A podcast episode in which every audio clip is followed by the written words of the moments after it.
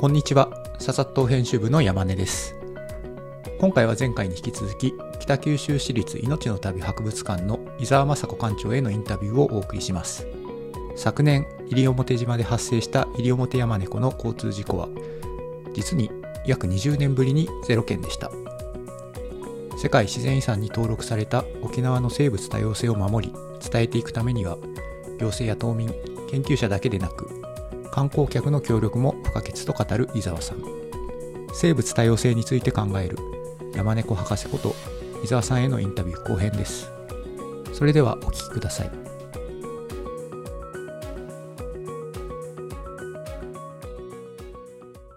例えば交通事故っていその道路に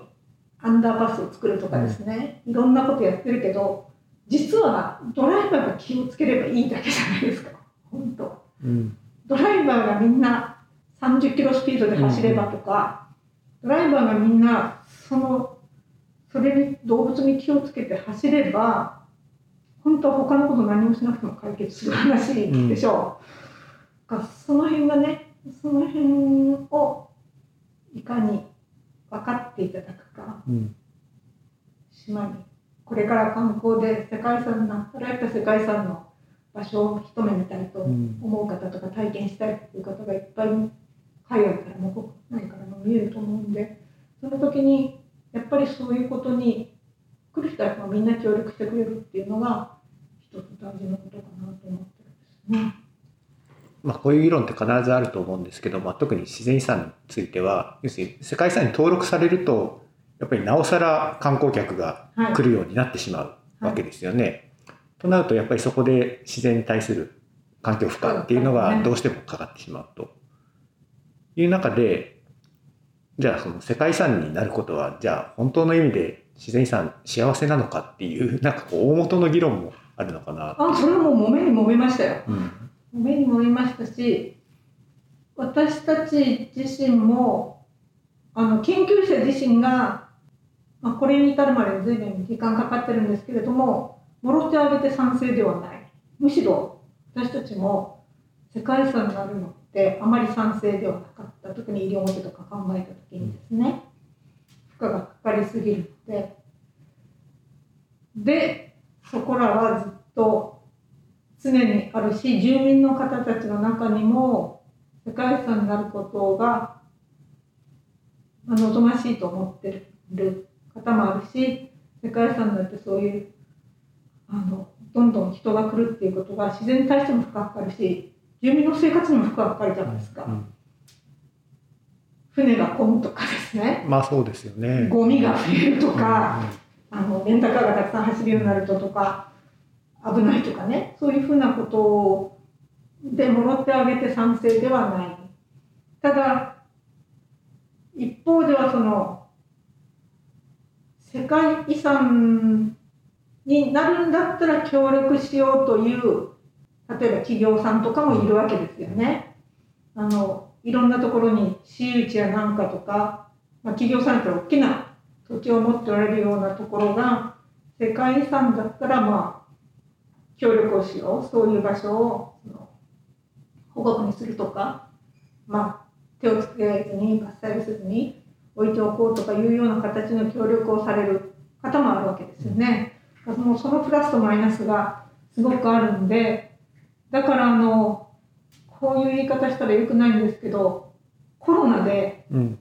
ここ2年ぐらい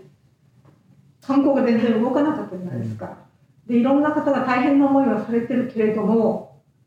ちょっと世界遺産については余裕なんかこう準備期間ができたと思うんですよね。この間に万全の構えをしてかからないとこれが終わった後わーって一気に皆さんいろんな活動を始めたりした時がちょっと大変かなっていうのは心配はしてます。例えば西表だと多い年9件交通事故があったんですよね。うん。分かってるだけでも。でも去年ゼロだったんあですよ。しあのコロナでいろんな活動全部止まってるから。だからねそれはそれでもう大変な方がたくさんおられるし人間の側は困るのは分かるんだけれども、ゼロっていう年って作れはするわけじゃないですかそう思うとね。だからこの間にそういう準備をしてそのまんまいけるといいな、まあ、今年はちょっと今2件ぐらい交通事故起こってるんですけど、まあ、最近あの多様性っていう言葉がもうあちらこちらでですね、はい、もう使われていてですね、うん。でもまあ多様性ってなかなかまあ言葉で言うのは簡単ですけども、まあ、実践していくのってとっても大変で、まあ、西表山猫のことで言うと、まあ、山猫論争っていうのが人間か山猫かっていうのはもう1965年の見つかってからずっと、まあ、天然記念に指定されてからずっとまあこの論争みたいなのは続いてきていて、うん、まあこの共存していくっていうのは結構難しいと思うんですけれどもその伊沢さんこれまでそういったその、まあ、どうやって共存させていくかっていうこともあの渦中にあられたと思うんですけどもどういったところでまあバランスをとっていくべきだというふうにお考えですか？ずっと共存してきたと思うんですよ。うん、山猫も絶滅してないし、うん、人も普通に西表の生活をしてこられたわけだしでもその今やっぱりまあここ10年ぐらい石垣新空港ができて観光の人も増えて、うん、島の産業形態も変わったり人の動きみたいなのが人間の側の方が変わってきてるじゃないですか。うんうん、するとこれまでのせっかくのバランスが崩れるんですよね。うんうん、だからそこを少し制限していくことを考えないといけないと思うんですね。具体的にはどういった医療庭園に関してはどういった案があると思われて考えていらっしゃるんですか？あのまあ一つは今竹富町なんかも考えておれる入域制限、うん、島に来る人とかあと島の中でもすごくこう景観の美しい観光で来られた方が行きたい場所の人数を制限するっていうようなことと、うん、あとはもうそのガイドをする人材ですね。ガイドさんたちが正しくその知識を伝えるだけじゃなくてここやっていいこととかやっていけないこととかきちんとした西表の楽しみ方みたいのをあの伝えるっていうようなことがやっぱり重要かなと思うんですよ。でそれはその私たちが言うと山猫のことばっかりみたいになるけど、うん、本当はそうじゃなくて島のもともとの人たちにとっても同じで、えー、石垣の病院に行くのに船に乗れないとかね、うん、昔は時間ギリギリに行けば船乗れたのに今はもう30分前から並ばんと船乗れんとかねいうようなこととかスーパーの弁当が最近売り切れるとか晩ご飯食べ行こうと思ってもどこのレストランも一緒いっぱいだとか、うん、あの道にビュンビュンレンタカーがたくさん走ってるとかいうのは島の人たちにとっても不可じゃないですか。うんうん、であと来る人たちにとっても同じで日本最後の秘境だ西表で来てそこが渋谷みたいにいっぱい人がいて、うん、あのそれ楽しいかって思うわけですよね。であのすごい大きな滝とかあって、うん、そこに行くんだけどそこですごいこう静かな中でのんびりできればいいけどそうじゃなくてその行く道ももう人がこう並んでるみたいになって上行ってもわらわら人がいてってそれで来る人もなんか来る人の観光の質もなんかそれでいいのかって思う、うん、確かにそうですよね。ね。うん、だからその辺の調整も考えつつやらないと生き物も島の人も観光客もみんな不幸になる、うんうん、と思うんですよね。うん、あのちょっと似たことで今コロナで博物館では去年から予約制を入れたんですよね。うんうん、ねそうでしたもんね。全面予約なんですね。来る人不便じゃないですか。この時間50人しか入れませんで、それがいっぱいになると入れません。だから不便は不便なんだけどでも来たらですね普段のぎゅうぎゅうじゃなくって静かにのんびり見れるんですよ、うんうん、ガラガラの中で。でそれは来る人にとっても楽しい。そうですよねね。あの気分がいいし、のんびり見れる、うんあの人気の動く距離とかあるんですけど、そういうところに入るのにもう延々並ばなくても別にいい。車止める場所がないっていうようなこともない。だから快適だと思うんですよ逆にね。だから観光もそういうことなんだと思うんですよね。入域制限とか入島制限とか言うとすごくこう、うん、と不便なことばっかりと思われるけど実は観光客の人にとってもそっちの方が幸せで気持ちよくうん旅ができるっていうことになるんじゃないかなと思うんですよね。まあ、そうした方が、まあ、長い目で見てサステナブルな、まあ、うん観光であったり、まあ、住民の生活であったり。ねうんお互いにね三者みんなねうん自然環境も島の人も観光客もですねコロナ前だと夏休みにこう特別展とかあると、まず車を止めるためにあそこで延々並んでないといけなくてそうですよね。やっと止められてきて今度はここの前で暑いのに 並ばなきゃいけないとか、そういうふうな状況よりはですね西表に行って寄り草田にもそこにわらわら人がぎゅうぎゅういるよりはそしたらやっぱり本当の西表の良さみたいのを静かな山っていうのを楽しめなくなりますよね。だからなんかねあの去年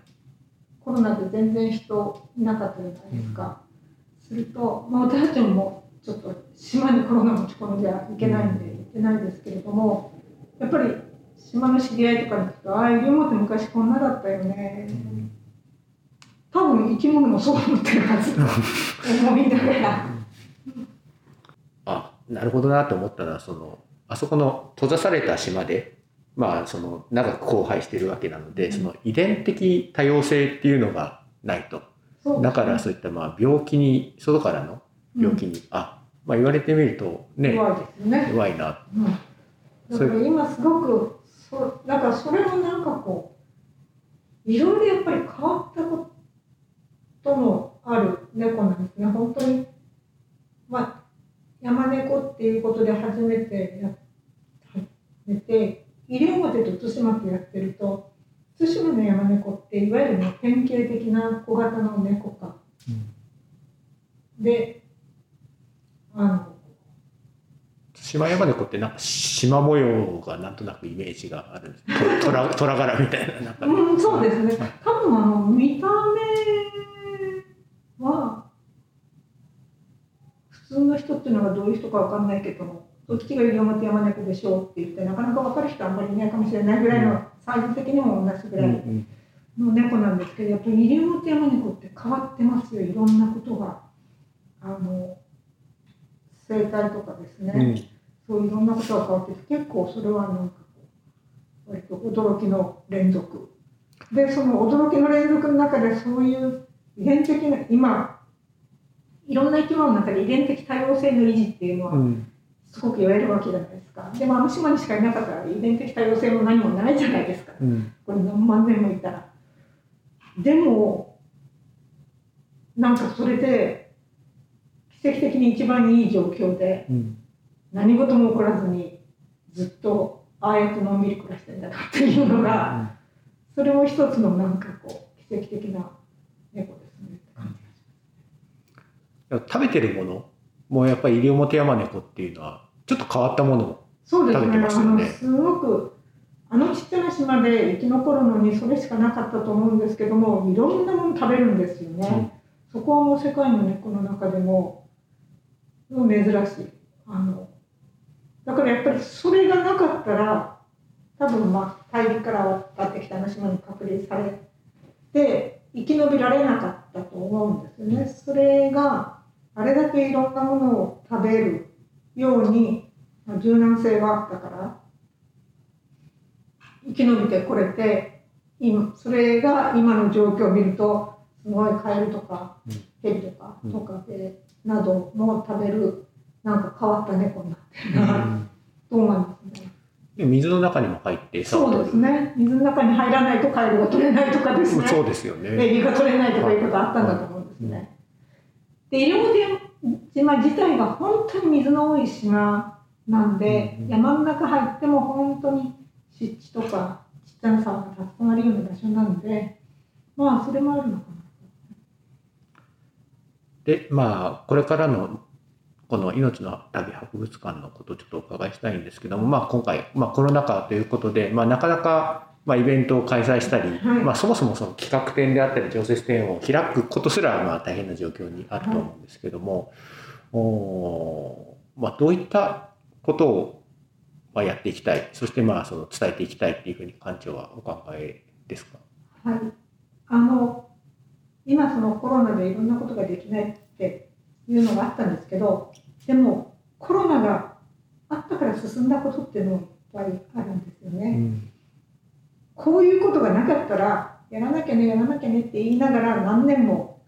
ほったらかしていただあろう、うんその予約制のこととかですね、あと SNS での発信に力を入れるっていうようなこととか、そういうのってこれがあったから進んだと思うんですよ。それは必ずしも全部悪いことではなかったの。で、さっきちょっと申し上げましたように予約制ができたら来る人たちも気持ちよく館を楽しめるっていうこともあったりもするのでコロナが収まったら同じ予約制にしてももうちょっとたくさんの人に来ていただきたいけれどもそんなで必ずしも悪いことばっかりではないんですよね。ただ基本的にうちの博物館の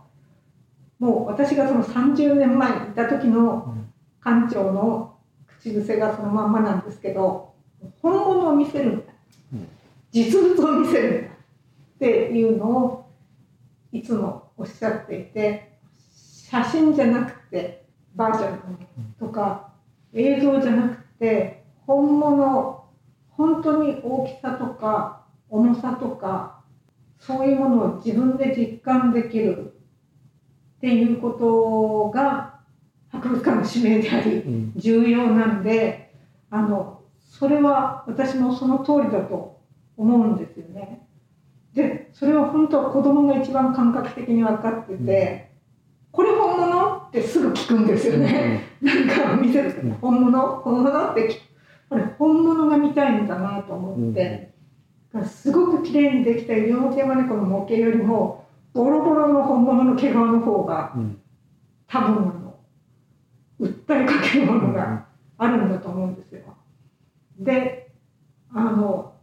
実物に近いの恐竜だとあのサイズの実物っていうのはもう絶滅した動物なんてないけれどもああやって実物に近いあの大きさのものを見ると、もう映画を見るよりも写真を見るよりもわあこれがいたんだっていうなんかこうびっくり感っていうのはすごいですよね。だからそれがやっぱり実物を見てほしいコロナ禍で SNS でいろんなことをやってますけれどもそれをきっかけに最終的にはやっぱりもう見てほしい。うん。実物を見てほしい。で触れるものを触ってほしい。っていうのが最大ですね。だからやっぱり今子供ら随分バーチャル得意になっててみんなタブレット持ってるし写真も見れるしテレビも見れるんだけれどもやっぱり本物を実物を見てほしいなと思いますね。特にまあ命の旅博物館のそのお客さんの層で一番多いのは多分家族連れ子はい供連れだと思うんですよね、やっぱりその子供たちに伝えていくっていうのは、まあ、ひ館長も非常にまあ重視されているっていうそうですね。子供らにこうわーってびっくりしてほしいというか、ええと思ってほしいっていうのがありますね。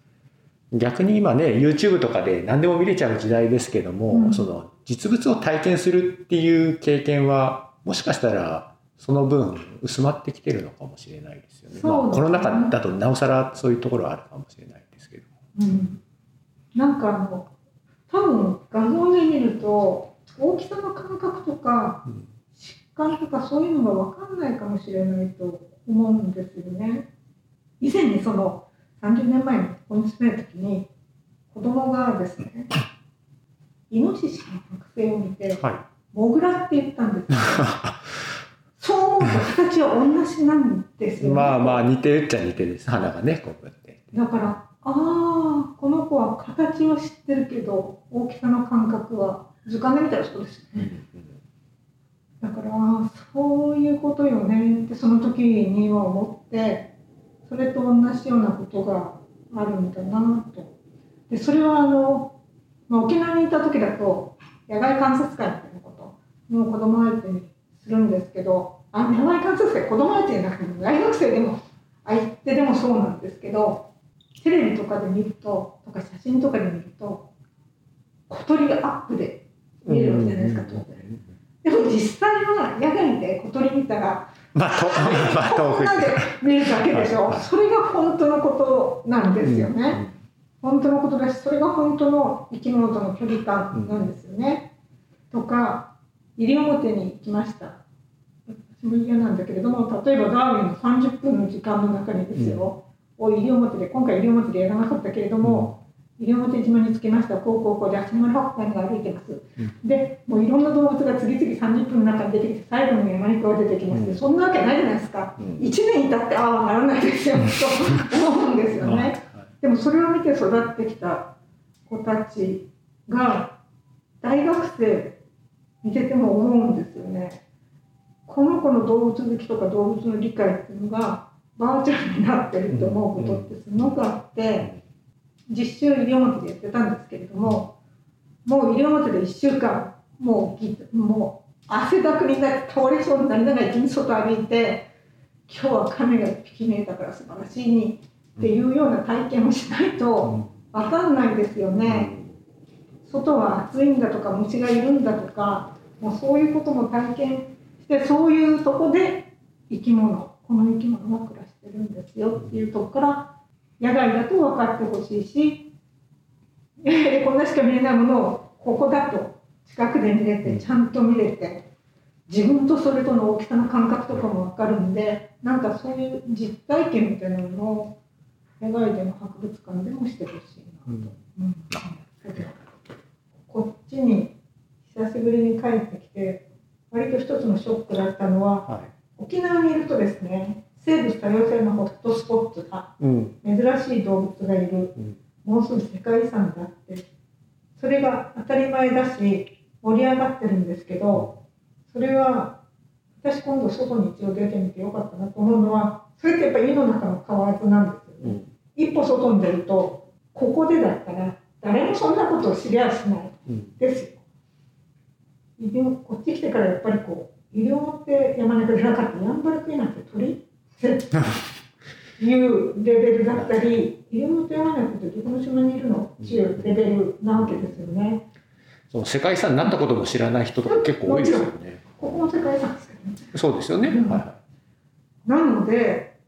そこはね結構ショックだったし反省すべき点で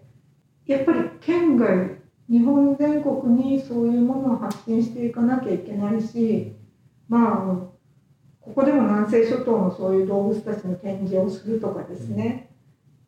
まあこっち来てからはちょっとコロナの隙を見て福岡とか何回かあの子供さん相手のお話とい。かを福岡市のやってましたよね。はいあったんですけどそういう時にはちょっとちょっと最後の方で沖縄の話をさせてもらったりなんか少しそういうものを外に発信していく努力はしなきゃなあと思って、そこはね結構ねショックだったしあ分かってよかった。